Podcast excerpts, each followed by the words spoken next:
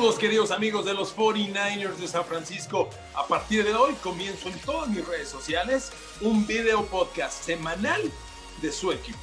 Creo que los 49ers son algo muy importante, muy especial para México. Yo crecí viendo a Joe Montana. El primer Super Bowl que cubrí fue el Super Bowl 19 y no lo voy a olvidar nunca en Palo Alto, California, en el estadio de los Cardenales de, de Stanford. Ahí vi a Joe Montana derrotar a Dan Marino en el Super Bowl 19. Desde entonces no he fallado a los Super Bowls y bueno, me tocaron tres de, Joe Montana. Luego tuve la oportunidad de entrevistarlo. Es una entrevista que disfruté mucho charlando con Joe Montana. Recuerdo que le, le, pregunté, antes digo, les platico esto antes de irme directo al podcast. Recuerdo que le dije, oye Joe, si tuvieras la oportunidad de volver a jugar un partido de tu carrera, ¿cuál jugarías de nuevo? Y fíjense nada más, habiendo jugado y ganado cuatro Super Bowls, en lugar de decirme, no, pues quiero revivir el triunfo sobre Cincinnati, que por cierto le ganó dos Super Bowls a Cincinnati, este, aquella serie contra Jerry Rice, ¿saben qué me dijo que le gustaría repetir? Aquella derrota contra los Giants, cuando lo conmocionan y sale incluso con, con el esternón fracturado. Una de, creo que le llaman eh, la catástrofe del Mirrorlands o algo parecido, la derrota que tuvo ante aquellos Giants por 44 a 3, debe ser sin duda la peor derrota en la historia de Joe Montana. Bueno, pues me dijo, me gustaría volver a jugar ese partido. partido memorable, búsquenlo en YouTube. No, qué cosa de juego. Eh. Sé que, que es doloroso para la afición 49ers, pero fue un partido cruento Nunca, eh, pocas veces se ha visto un coreback que lo maltraten tanto como a Joe Montana. De hecho, los Giants dos veces conmocionan a Montana muy feo. Pero bueno, los 49ers son algo muy importante. Después vino el Super Bowl con Steve Young sobre los Chargers. Después vino el Super Bowl de Colin Kaepernick contra los Ravens. Amigos, 49ers a partir de hoy semanalmente. Ahora, vámonos al podcast de esta temporada y de esta semana. ¿Qué onda con los 49ers? ¿Salvan la temporada? ¿Llegan a playoffs o no? Miren, yo, si ustedes me siguen en mis redes, soy muy crítico de Jimmy Garoppolo. He dicho varias veces, y lo sostengo, que quien perdió el Super Bowl 54 fue Jimmy Garoppolo. Porque eso de tener, la, tener el Super Bowl ganando por 10 puntos y la bola en tus manos para que generes 2, 3, 4 primeros y 10 y ganar el Super Bowl y que no haya podido, me parece que es terrible. Pero también debo reconocer una cosa. Estos 49ers solo funcionan con Garoppolo. Lo que alcance Garoppolo con él en el campo es lo mejor que puede tener 49ers. Y Jimmy Garoppolo sigue lesionado. Miren, si analizamos los números, bueno, en los 49ers están 5 ganados, 6 perdidos. Hoy están fuera de playoffs, pero están a un triunfo de los Cardinals, que es el equipo que hoy entraría como tercero a playoffs. Los Cardinals traen 6 ganados, 5 perdidos. 49ers 5-6. Entonces, hay uno de diferencia. Claro que está el problema de que ya jugaron y perdieron. Fue el primero de la temporada y fue otro partido, lo recuerdo perfectamente, en el que Jimmy Garoppolo se vio muy mal. Porque miren, el marcador final fue 24 a 20. Pero si usted es fan de los 49ers, se va a acordar. Garoppolo en el último minuto puso a los 49ers en la 20 de los Cardinals. En la 20, con primero y 10 y un minuto en el reloj. Touchdown del triunfo. Primer down incompleto, segundo down incompleto, tercer down incompleto, cuarto down incompleto. Por favor. Pero bueno, insisto, lo mejor que le puede pasar a 49ers es que vuelva Jimmy Garoppolo, porque con Nick Mullens, Mullens no pasa nada. Les voy a dar los números completos hoy. A ver, los corebacks de 49ers hoy, sumándolos, sumando a los tres, entre Nick Mullens, Jimmy Garoppolo y CJ Beather, hoy tienen 14 touchdowns, 12 intercepciones. Eso, y nada es lo mismo. No hay juego. Jimmy Garoppolo tiene siete touchdowns, cinco intercepciones. Es el único que tiene balance favorable, pero siete y cinco es penoso.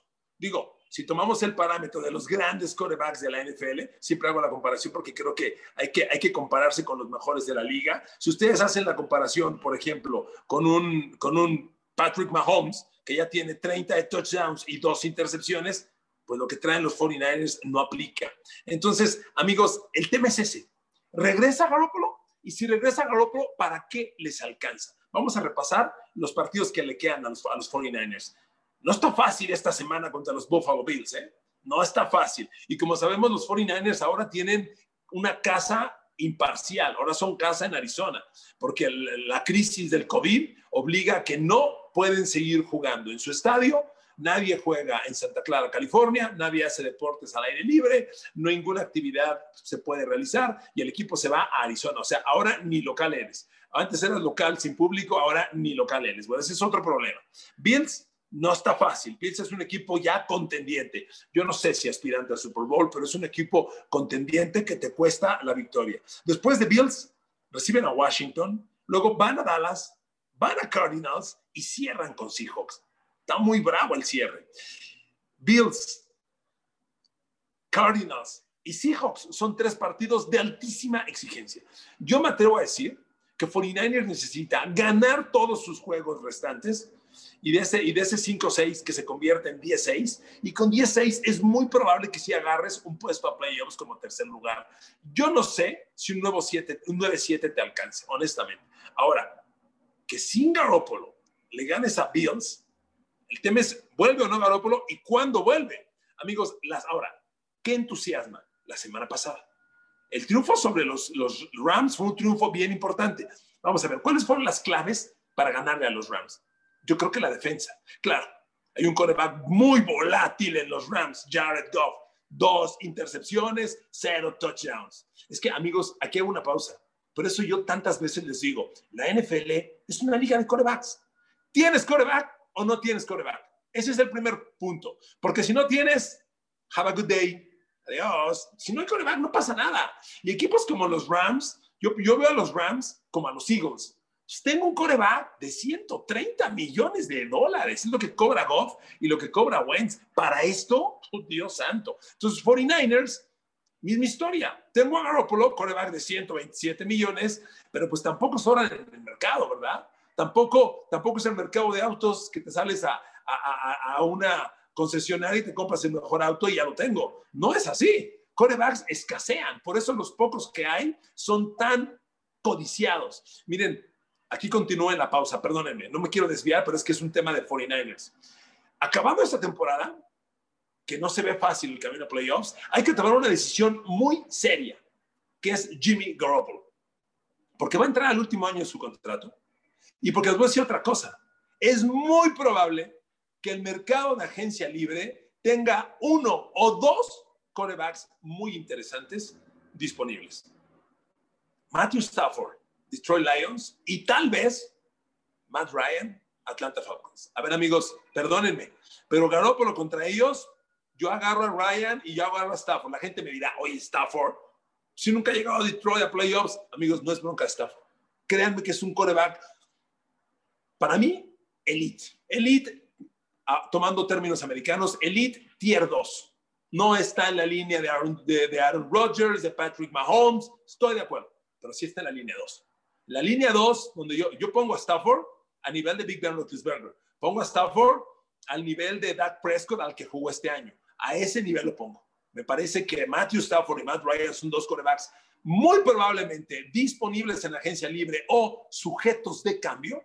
Y 49ers que tiene un equipazo, o me la sigo jugando con Jimmy Garoppolo o hago un cambio por ellos.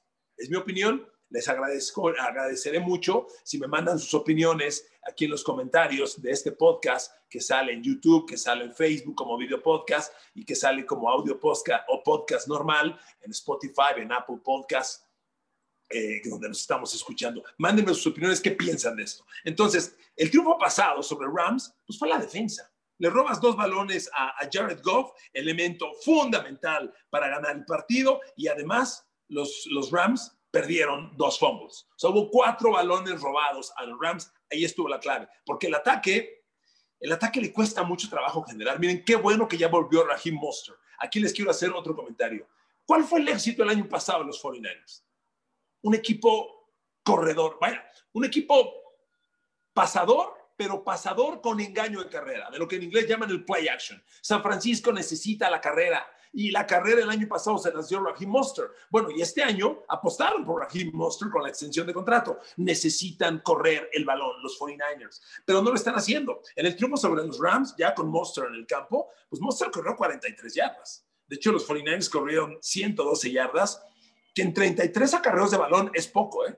El promedio de acarreo es 3.4, es muy pobre. Amigos, cuando revisamos, cuando revisamos los números totales, miren, los números totales de San Francisco este año, tienen apenas 4.1 yardas de promedio por acarreo en toda la temporada. 4.1 es muy pobre, muy pobre. 49ers necesita correr el balón. Sus corebacks, particularmente Garoppolo, funciona mejor a partir del play action, el pase con engaño de carrera. Y el pase con engaño de carrera funciona si verdaderamente la carrera es una amenaza. Si tú no estás teniendo éxito por la carrera, cuando hagas el, engaño, la defensa dice, no vas a correr, y si corres no me espantas. Necesitas amenazar por tierra, y lo mejor de 49ers se da con Raheem Monster en el campo. Por eso se fue Matt Breida, porque apostaron por él. Lamentablemente se lesionó, y lamentablemente se lesionó también Tevin Coleman. Entonces, necesita correr. Ahora, hay armas a la ofensiva. Divo Samuel está en una extraordinaria temporada con todas sus altas y sus bajas por lesiones, es un jugador amenazante, espectacular. ¿Qué tal Brandon Ayuk? Si ustedes me han seguido en mis redes sociales, desde el draft les dije, me encanta Brandon Ayuk. Ese muchacho la va a romper. Jugador perfecto para reemplazar a Emmanuel Sanders. Lamentablemente, Brandon Ayuk también ha sufrido de lesiones. Arrancó tarde la temporada, lleva ocho partidos, pero veo a Brandon Ayuk ya tiene 446 yardas, 12.7, casi 13 yardas promedio por recepción, es muy bueno y, ya tiene tres touchdowns. Bueno, el receptor que más touchdowns tiene en este momento es Brandon Ayuk en los, en los 49ers, entonces lo necesitamos. Vámonos al análisis de, de, la defensa. A ver, amigos, es otro tema. Yo lo sé. Y si usted es fan de los 49ers, seguro está pensando en este momento y me dice, a ver, Enrique Garay, las lesiones, las lesiones creo que no hay ningún equipo más golpeado por las lesiones que sus 49ers. Lo reconozco. Digo, es, es, evidente. No solo se fue Manuel Sanders, Brandon Ayuk arrancó lesionado, Divo Samuel arrancó lesionado, George Kittle ha estado lesionado, bueno, Jimmy Garoppolo lesionado, se va Joe Staley y en la defensa, Nick Bosa. O sea, si pierdes a Nick Bosa, pierdes la clave defensiva. Miren, hoy en yardas, que a mí no me gusta evaluar por yardas o la defensa, pero en yardas, 49ers aparece como la sexta mejor defensiva. Aquí tengo sus números, 315 yardas por partido. Sexta mejor defensiva, pues no está mal. Pero lo que yo siempre he considerado es evaluar a las defensas en puntos permitidos por partido. Me parece que es la, eh, los partidos se ganan con puntos, no con yardas. Y en puntos por juego, pues los 49ers no andan tan bien. Son un equipo que permite 23 puntos por partido. Si consideras que el líder es Pittsburgh y permite 17, pues hay prácticamente un touchdown de diferencia. Y en la NFL un touchdown es un chorro. Entonces la defensa no está cumpliendo bien. Y miren amigos, el tema de la defensa es que, eh, les decía, como ejemplo, el triunfo sobre los Rams, reitero, ¿por qué ganaron el, partido contra Rams? Porque hubo dos intercepciones y dos fumbles recuperados. Hubo cuatro balones robados a los Rams. Una defensa, lo esencial no solo es limitar en yardaje al rival, es robarle el balón lo he comentado en varios podcasts, amigos, la estadística más apegada a ganar o perder en la NFL es la estadística que refleja el balance de balones perdidos por tu ofensiva contra los balones robados al rival por tu defensiva. Ahí los 49ers están muy más ranqueados. Mira, aquí tengo el dato. Primero le doy, le doy una cifra. El líder de la liga en, en, balones robados al rival y balones recuperados en el balance es Pittsburgh. Tiene más 12. ¿Por qué? Porque Pittsburgh le ha interceptado 16 pases a los rivales, le ha robado 7 fumbles, en total son 23 balones robados, y su ofensiva ha sufrido solamente 6 intercepciones y 11 fumbles perdidos. Eso da 11.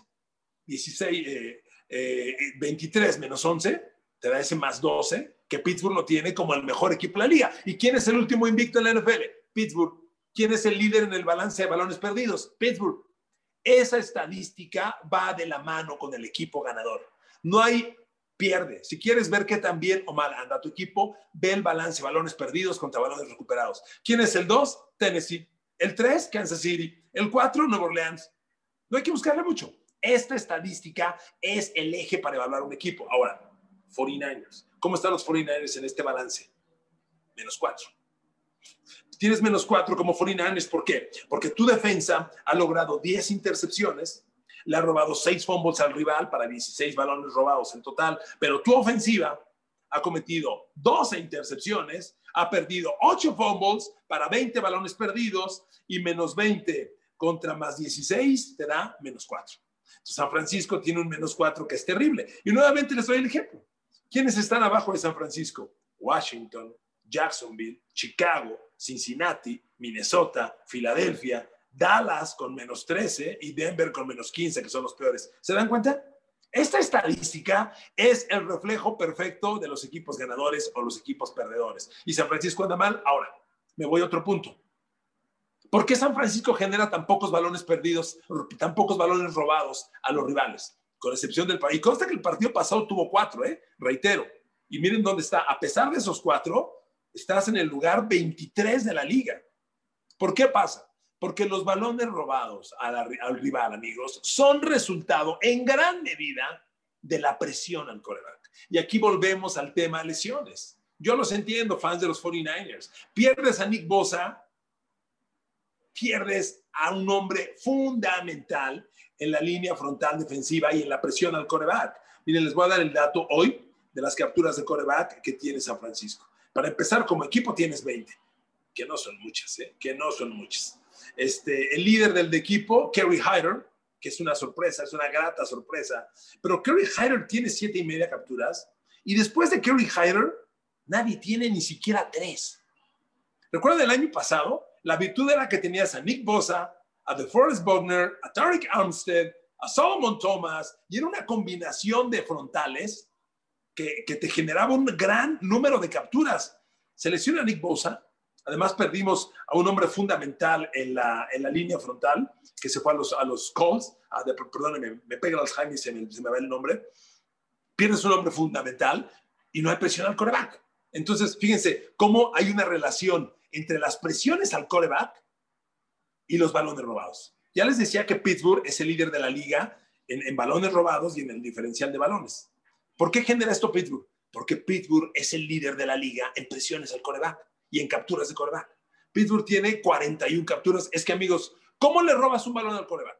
Ok, lo interceptas, pero ¿por qué lo interceptas? No solo es una buena cobertura. Si tú lo apresuras, si tú lo golpeas, si tú lo sacas de la bolsa de protección, provocas el error. Presionar al coreback, perdón, presionar al coreback es lo más importante para robarle balones al rival. Y Pittsburgh tiene 41 capturas. Por eso es el líder de la liga en robos de balón también. Va de la mano una estadística con otra. Ahora, nuestros 49ers, les acabo de decir que tienen 20 capturas. Si Pittsburgh tiene 41 y 49ers tiene 20, amigos, generan la mitad de lo que genera Pittsburgh. Pittsburgh, eh, perdón, 49ers tiene 20 capturas. Fíjense, los únicos equipos peores a 49ers en capturas de coreback, Minnesota con 19, Jets con 18, Carolina Panthers con 18, Lions con 16, los Pats con 15, Tennessee con 14, Cincinnati, Raiders y Jacksonville. ¿Se dan cuenta? Puro equipo perdedor. Si no presionas al coreback, no le puedes robar el balón al, al, equipo rival. Es muy importante presionar. Ahora, también les he dicho varias veces que para presionar al coreback no solo cuentan las capturas, golpes, apresuramientos al coreback son esenciales. Un coreback que tiene que salir de la bolsa para correr por su vida, es muy probable que lance un pase desesperado o con mayor riesgo de intercepción a un coreback que está en la bolsa tranquilo con todo el tiempo.